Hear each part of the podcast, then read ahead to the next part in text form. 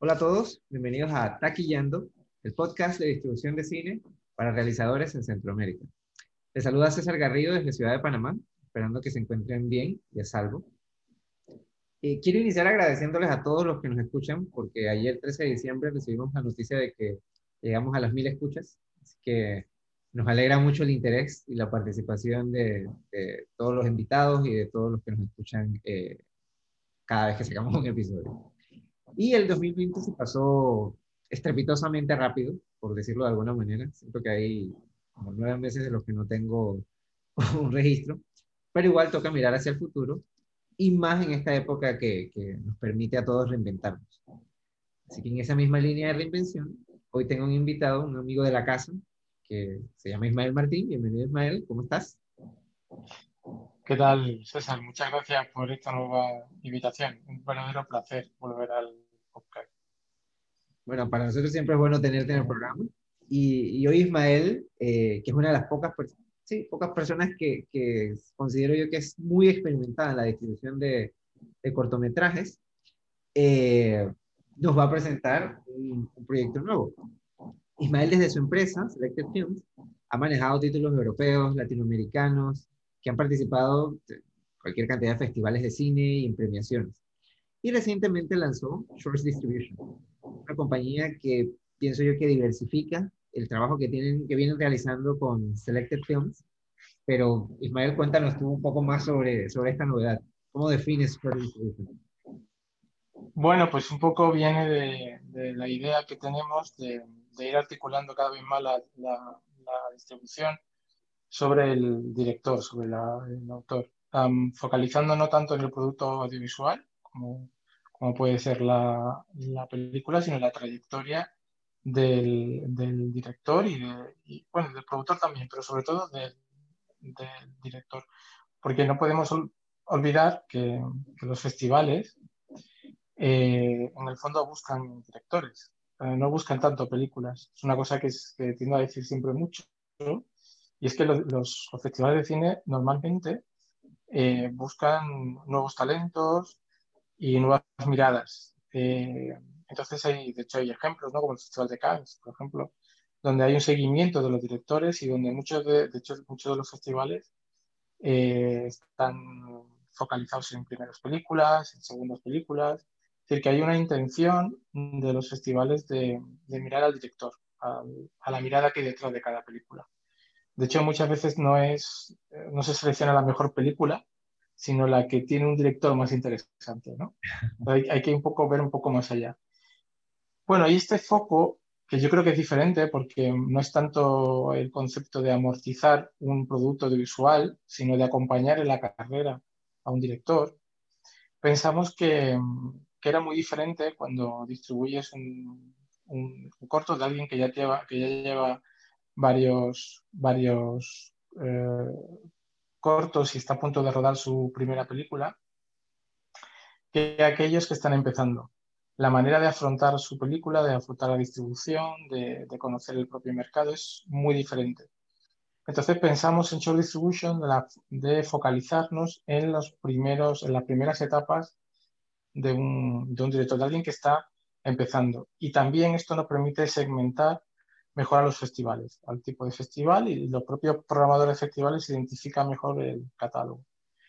Y de ahí nace un poco la idea del proyecto y la idea de, no solo ya del proyecto, sino también de como distribuidores focalizarnos ahí, en el propio autor.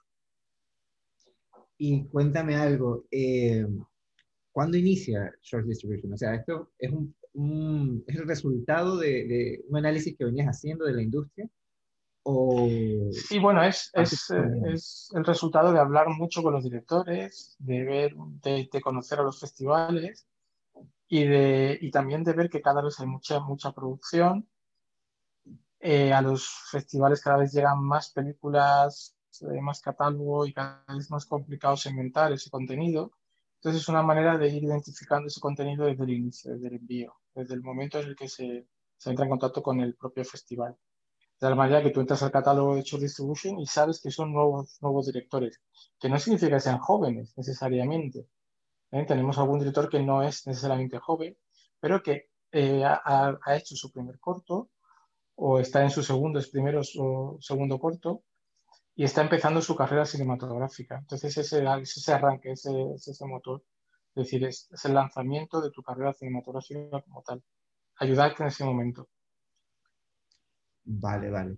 Y sobre, sobre lo, bueno, en, este caso, me imagino que los géneros no es algo que, que, sea un factor de, de, selección, porque como me dices, te, te enfocas más en el perfil de, de, los creadores, pero en cuanto a, por ejemplo, la asistencia a mercados y a festivales, cambia un poco considerando este tipo de elementos. Digamos que con Selected Films tenían un listado de mercados y festivales a los que asistían y, quizá el, el, enfoque era ese, ¿no? Amortizar eh, eh, todo lo que era producir el corto. Sin embargo, en este te enfocas más en lo que es el perfil del realizador. Entonces, cambia la agenda, digamos, de participación para quien los busca eh, en algún momento dado Sí, de hecho cambia el concepto global también con, con Selective Films. La idea es con Selective Films también distribuir largo, largo, largometraje, que estamos empezando ahora.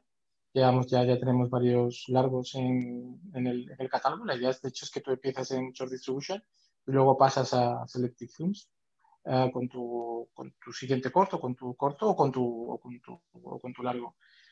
Eh, pero sí que hay una focalización diferente. Por ejemplo, el hecho de ir a los mercados, nosotros realmente no vamos a vender eh, las películas sin establecer contacto con los festivales. Pero el hecho de, por ejemplo, no pensar en amortizar eh, la película, nos, nos, dirigimos más a ayudar a la difusión de la carrera del director. En, en ese caso, hay veces, por ejemplo, con ese foco, que puede ser más interesante poner un corto gratuitamente en Internet y hacer una campaña para que el corto sea muy visible en diferentes plataformas que intentar eh, que esté en plataformas de pago, por exclusividad, durante mucho tiempo y que el corto no se vea. Pues un director cuando empieza lo que necesita es difundir su trabajo al máximo. Y nos hemos encontrado con casos que ha sido se ha amortizado mejor la película cuando ha estado gratuita en Internet, por ejemplo y se ha visionado, ha tenido miles de visionados. El director al final ha conseguido trabajo, por ejemplo, o le han surgido proyectos nuevos que no hubieran surgido de otra forma si tu foco hubiera sido amortizar la película, amortizar el producto. Que al final, muchas veces el dinero que puedes conseguir por alguna venta esporádica es mínimo respecto a lo que puedes conseguir difundiendo tu trabajo de otra forma, focalizándote más en ti como autor creo que hay, un, hay un cambio de paradigma que es el que estamos intentando uh, caminar, que es un poco la idea de decir, vamos a cambiar un poco esa forma la que tenemos de afrontar la distribución.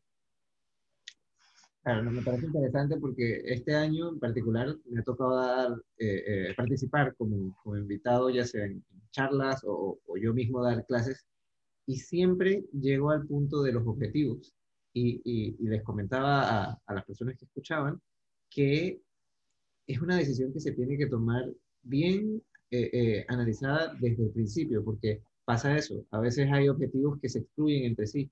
Tú puedes querer obtener mucho reconocimiento y a veces hay medidas que, pues, como estas, ¿no? Que, que es, digamos, arriesgarte a, a, poner tu corto gratuito y, y, y ver cómo le va, y dejar de pensar en recoger la inversión que, que haces. Pero muchas veces la gente va pensando en que quiere hacer dinero, pero también quiere hacer reconocimiento. Y entre sí estos, estos objetivos muchas veces se excluyen y no todos logran ese tipo de objetivos. Entonces, que se los digas tú, que tienes más experiencia eh, moviendo proyectos, me, me, me, agrada porque es un respaldo a ese punto. O sea, de verdad que es súper importante que así como piensan en, en, cómo van a contar su historia, en todos esos detalles de producción, piensen en a dónde quieren ir y, qué están dispuestos a hacer. Porque, como dices tú, hay gente que ha conseguido trabajo. Entonces, sí que hay oportunidad de, que tomar esos riesgos te traigan beneficios a la larga, pero tienes que estar claro en, cómo lo vas a hacer y que es posible hacerlo. Eh, otra cosa que me llama la atención, eh, cuando hablas de esto del enfoque, yo estuve viendo en el website, sí, mucho, mucho más eh, los perfiles de los creadores, eso me, me llamó la atención, eh, porque lo habitual es ver pues más el, trabajo que hay, ¿no? el, el, el, tipo de proyectos que hay para, para, presentar en festivales y demás. Y enseguida me, me, me, vino a la mente un artículo que leía eh, este, este, artículo se, se, enfocaba más que nada en Netflix, ¿no? Pero era un, una, un análisis sobre las plataformas y específicamente sobre el comportamiento de la audiencia de cara a las plataformas. O sea, cómo está cambiando ese, ese comportamiento. Y lo que decían era que básicamente la gente cada vez más está comentando, sí, voy a ver Netflix o voy a ver algo en Netflix, pero no voy a ver la película de tal director o voy a ver tal tipo de película, ¿sabes? Entonces, el miedo que, que, traían a, a, a, colación era que de alguna manera los realizadores se estuviesen volviendo invisibles en todo, entre todas estas plataformas, o sea, dejaran de tener algún tipo de, de, protagonismo y eso que decías tú de que a veces lo que buscas es un director, un festival busca un director que, que, tenga un perfil interesante, que tenga una manera de contar las historias eh, eh, diferente, atractiva. Entonces, este miedo de, de, que se vuelvan invisibles de alguna manera, con toda la digitalización que hay, ¿cómo lo ves tú? O sea, ¿sientes que está pasando? ¿Sientes que es una posibilidad? ¿O sientes que con todas las plataformas que están saliendo, de alguna manera eso puede cambiar? Eh, bueno, sí, exactamente. Creo que lo que has dicho es muy acertado y es exactamente lo que está pasando. Es decir, el cine de autor y las plataformas o el modelo de negocio de la plataforma son no dialogan entre ellos. Es decir, la plataforma tiene la intención de eliminar el nombre del director. Evidente, es, así. Yo creo que eso es consciente y creo que es más importante que nunca reivindicar el cine de autor y reivindicar al director. Eh, de hecho, si tú vas a buscar, o sea, de hecho tú no puedes hacer, no puedes hacer una búsqueda en Netflix por director, y ni por país, ni siquiera por país. Es decir, eh, las plataformas al final, tipo Netflix o Disney Plus, HBO también, se basan en, en conocer cuáles son eh, los, el, el, uso que su público hace de esas plataformas y generar contenido en base a lo que ellos conocen de su público, no en base a un director. O sea, los directores son, o los autores son em, operarios, digamos, que van a hacer la película que ellos quieren hacer, porque ellos conocen bien a su público. La, plataforma es una gran fuente de información para saber qué, qué, próxima película tengo que hacer. Ahí no tiene cabida la mirada de un director o de un autor. Creo que es importante entender eso. Sobre eso, cada vez hay que reivindicar más el papel del director. Cada vez es más importante trabajar la marca personal del director identificar esa mirada. Por eso los festivales son más que nunca súper importantes, porque generan esa, ese cine de autor, esa mirada, ese apoyo hacia un, hacia un director. Y claro, se, se, trata al final de hacer, em, no tanto de hacer rentable la obra en sí mismo, sino de potenciar la carrera de ese director para que se desarrolle. Yo creo que hay muchos directores hoy muy en día muy conocidos que, que, con la plataforma no hubieran sido tan, conocidos. Almodóvar, por ejemplo, no hubiera llegado a ser Almodóvar si hubiera empezado haciendo películas para Netflix, porque su marca personal estaría enterrada dentro de Netflix. Hay que ser consciente de esto. La plataforma está muy bien, pero hay que ser consciente del peligro que conlleva. O sea, ¿no? Todo, hay una gran responsabilidad en ese, en ese sentido. Al final, eh, lo importante, yo creo que uno de los objetivos de, un director y de un autor, y eso es, por eso creo que hay que focalizarse más en el trabajo de los directores y no tanto en la amortización de la obra, es hacer tu siguiente película. al final, tu objetivo, y yo creo que si le preguntas a cualquier director del mundo, te dirá claramente qué es lo que quieres hacer. Pues mi siguiente película, sea un corto, sea un largo, da igual, quiero hacer mi siguiente película para conseguir hacer tu siguiente película, no necesariamente tienes que amortizar tu anterior película.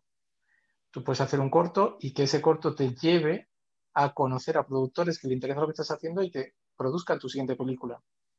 Entonces, creo que, teniendo claro ese objetivo y teniendo claro que tienes que desarrollar tu marca personal y ser perfectamente identificativa y que te conozcan a ti, creo que esto cada vez es más importante. Y al mundo al que vamos se hace especialmente importante claro, el, valor del recorrido llega a tener más protagonismo para, para, el talento que, simplemente el retorno de la inversión. Totalmente eh, viable hoy en día, ¿no? y más con todo el tema eh, de la digitalización. Y, hablando de eso, eh, específicamente sobre la distribución de cortometrajes, ¿dónde, ¿dónde crees tú que ha estado el mayor impacto de esta pandemia?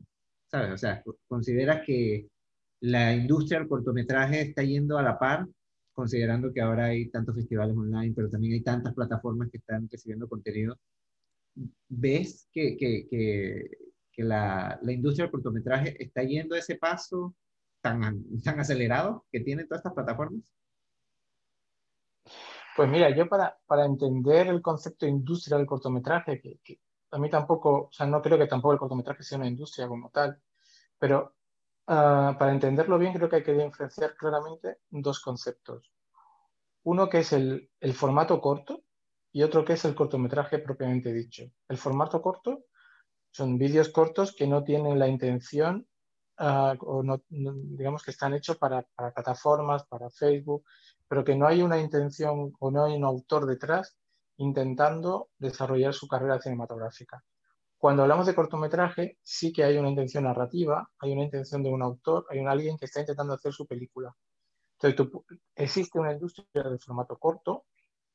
De hecho, Quimbit, la, famosa plataforma que se ha caído en pocos meses, intentaba ir por esa línea.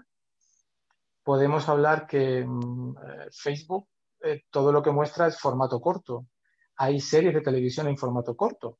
¿no? Um, Black Pills, por ejemplo, es una plataforma de serie de 10 minutos en formato corto, que yo no llamaría cortometraje.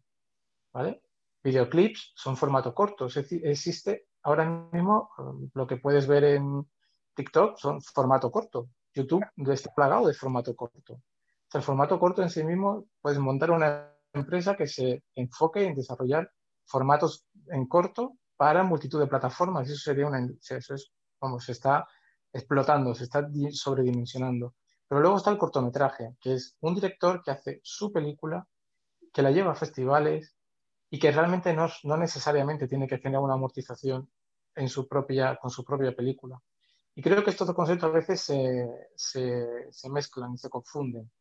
¿vale? Es decir, yo no tengo por qué amortizar mi cortometraje en una plataforma de formato corto. ¿De acuerdo? A lo mejor solo quiero visibilizarlo para conseguir X eh, visionados y que me llegue a mucha gente.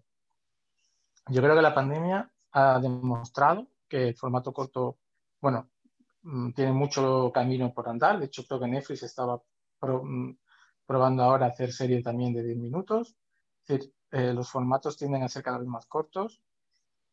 Pero creo que también el cortometraje como tal se ha desarrollado mucho y curiosamente creo que más que, la, que en largometraje, porque si el cortometraje ya se veía mucho en internet, se veía mucho en plataformas, ahora estamos viendo cine en plataformas. Por tanto, creo que es una edad de oro del cortometraje en cuanto que ha llegado a más gente que nunca y se puede ver más que nunca. Por eso tenemos que intentar que los cortometrajes se vean, se vean, no necesariamente que se paguen por verse, no necesariamente ese concepto, sino que se vean y que ese, ese visionado genere beneficios, que puede ser de muchas formas, se puede monetizar de muchas formas. También eh, estamos ante un momento donde tú te puedes crear tu propia plata, plata, plata, plataforma con, con Vimeo on, on, on, demand, puedes incluso cobrar por PayPal si quieres cobrar un poco por tu contenido. Es decir, existen muchas formas también de monetizar si quieres monetizar. Pero si no, el mero hecho de que se vea puede generar muchísimos beneficios. Estamos en un momento enorme para ello, eh, enorme y en el que hay que probar. Tenemos en un momento también que, que no hay que parar de probar cosas. Hay que intentar probar, probar y probar y que los esquemas sobre lo que hemos estado funcionando igual ya no funcionan tanto.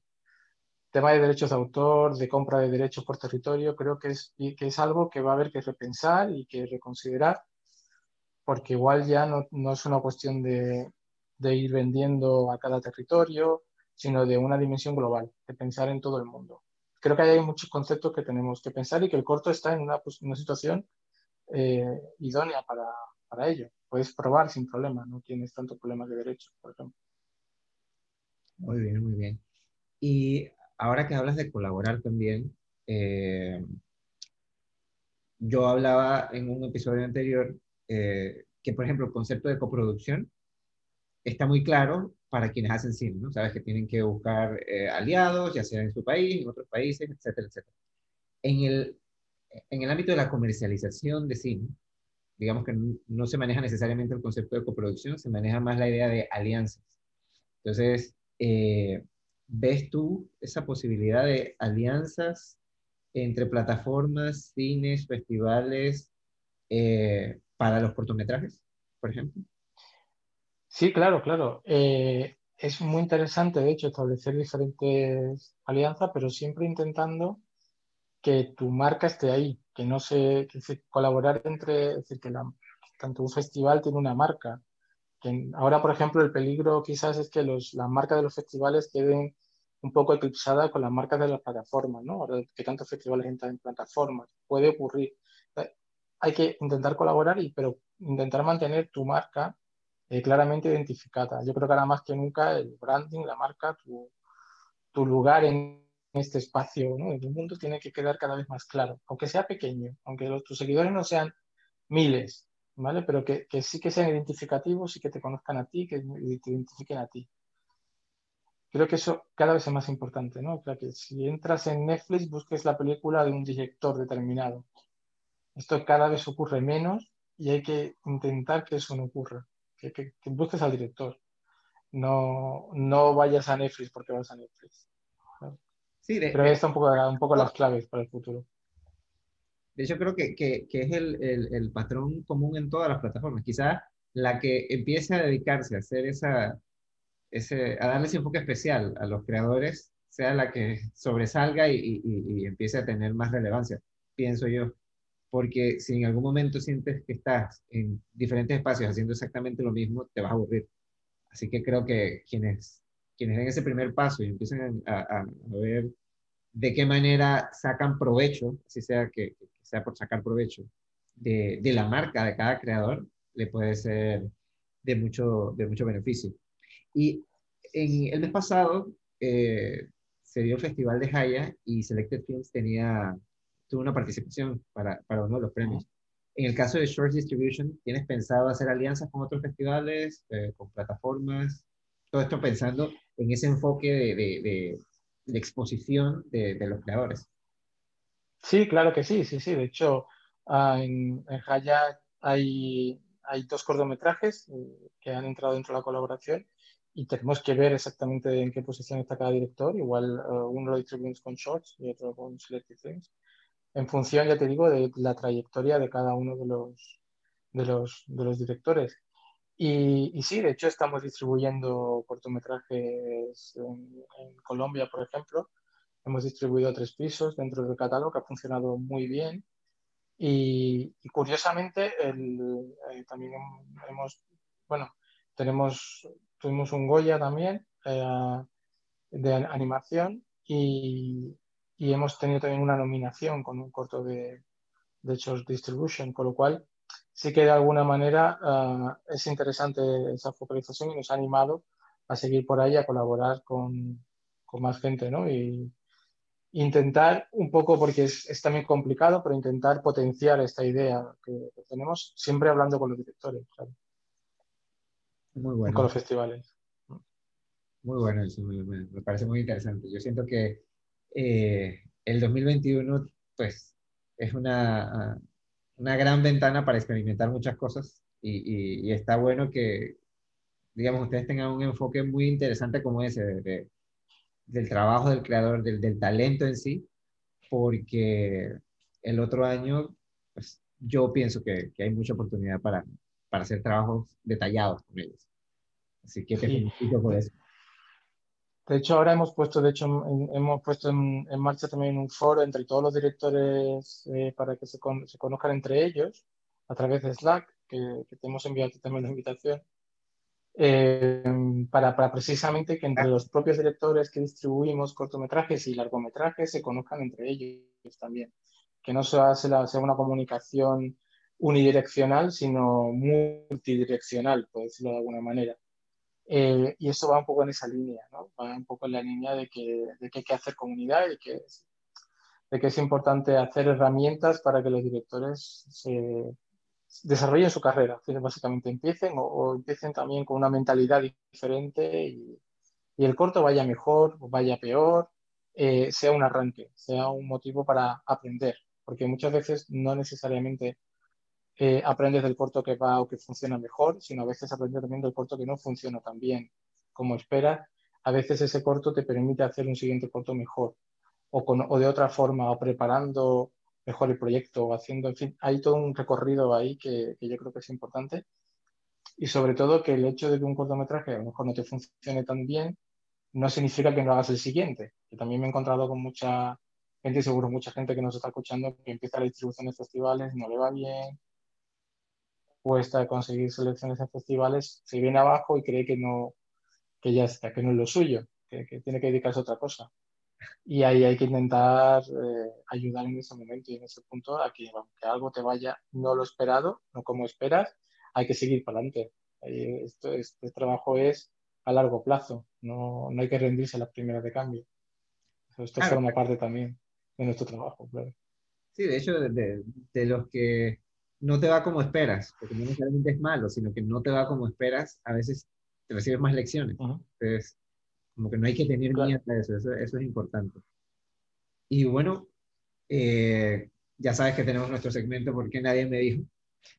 Y acá te vamos a hacer una pregunta un poquito general, más que nada de cara al 2021. Con toda esta aparición de plataformas y de festivales en digital, si tuvieras que elegir o, sugerir alguna tendencia para que los que están haciendo o preparando sus proyectos para distribución tengan en cuenta, ¿cuál, cuál podría ser? ¿Cuál, cuál piensas tú? Ah, bueno, yo lo que he dicho antes un poco, yo creo que la tendencia tiene que ser a intentar generar tu propia marca personal. Pero lo voy a decir de otra forma. Creo que tenemos cada vez más que pensar en plataforma. Pensar que somos una plataforma. Es decir, a desarrollar nuestro contenido e intentar tener nuestros seguidores. Eh, puedes tener, por ejemplo, una cuenta en Vimeo. Vimeo es una plataforma que se ha focalizado mucho en el cortometraje y en los directores y le estaba yendo bien en esa línea y creo que es una muy buena ventana para, para directores.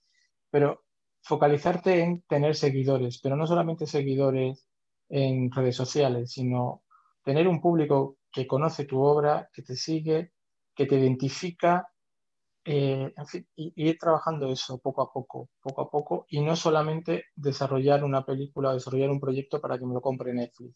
Que eso está bien a corto plazo, pero a largo plazo, al final vas a depender de las plataformas. Es importante que tú te vayas creando tu propia audiencia, como tú has hecho con el podcast, por ejemplo. Tú tienes tu propia audiencia, gente que te sigue, estarás en Spotify, estarás en iVoox, o tendrás tu propia página web, la gente irá donde tú estés. Entonces, pensar en el concepto de plataforma, de que tú eres una plataforma con tus propios seguidores y con tus suscriptores. Y fíjate, no pensaría tanto, esto es una cosa que, estoy hablando mucho últimamente, no pensaría tanto en visionados, ni en, ni en, y ahora eh, ni en la gente que te escucha, sino la gente que está suscrita a tu canal o la gente que está suscrita a tu página web, de la gente a la que tienes su email y le identificas. Si piensas bien en las plataformas tipo Netflix, HBO, Disney, el, eh, el, número de visionados no es tan importante como los suscriptores que tienen. Creo que hay un cambio de paradigma en ese sentido. Es más importante eh, la gente que tiene su email y, por, por extensión su tarjeta de crédito que la cantidad de veces que vean una película. Creo que ahí está una de las claves, una de las tendencias hacia el futuro. No pensar tanto en esa, en cuántas veces se va a visionar, sino en cuánta gente te sigue realmente tu trabajo y te identifica a ti. Claro, claro, sí. Es más ese tema de, de, generar esa relación a largo plazo. Y eso es algo que el creador, pues, digamos que mm, la tiene fácil porque tiene el contenido, o sea, crea esa, esa, esas piezas y tiene toda la libertad de ponérsela a, a, la mano a, la audiencia. Entonces creo que ese, ese diálogo parte con un proyecto, pero es una cosa que, que, sigue a largo plazo. Así que me parece muy interesante esa sugerencia. Ismael, como siempre, qué, qué bueno conversar contigo. Muchísimas gracias por, por, tomarte el tiempo para, para compartir con nosotros voy a aprovechar para cederte el espacio para que le compartas a, a, todo el que esté interesado en, conocer más de Short Distribution o, de contactarles, dónde los pueden encontrar para que, pues, eh, quién sabe, se, se distribuyan proyectos, ¿no? Claro, bueno, pues eh, nos, nos, pueden enviar películas a través de selectedfilms.com y de shortdistribution.com, que tenemos, cada uno tiene su propia página web con un formulario propio. Luego también podéis contactarme a, través de mi página web, que, que, digamos que es mi casa en internet, es ismaelmartin.com y ahí también tenéis contacto y, y, podéis contactar conmigo en cualquier momento. O sea que es fácil. Luego estamos en redes sociales también, en LinkedIn, en Facebook, en Instagram. O sea que, bueno, estamos ahí. fácil de localizarlo. Excelente, excelente. Y bueno, eh, gracias a todos. Esperamos que, hayan disfrutado esta conversación tanto como nosotros. Manténganse a salvo y, motivados para seguir creando. Y nos vemos en un próximo episodio de Taquillando, el podcast de distribución de cine para realizadores en Centroamérica. Hasta la próxima.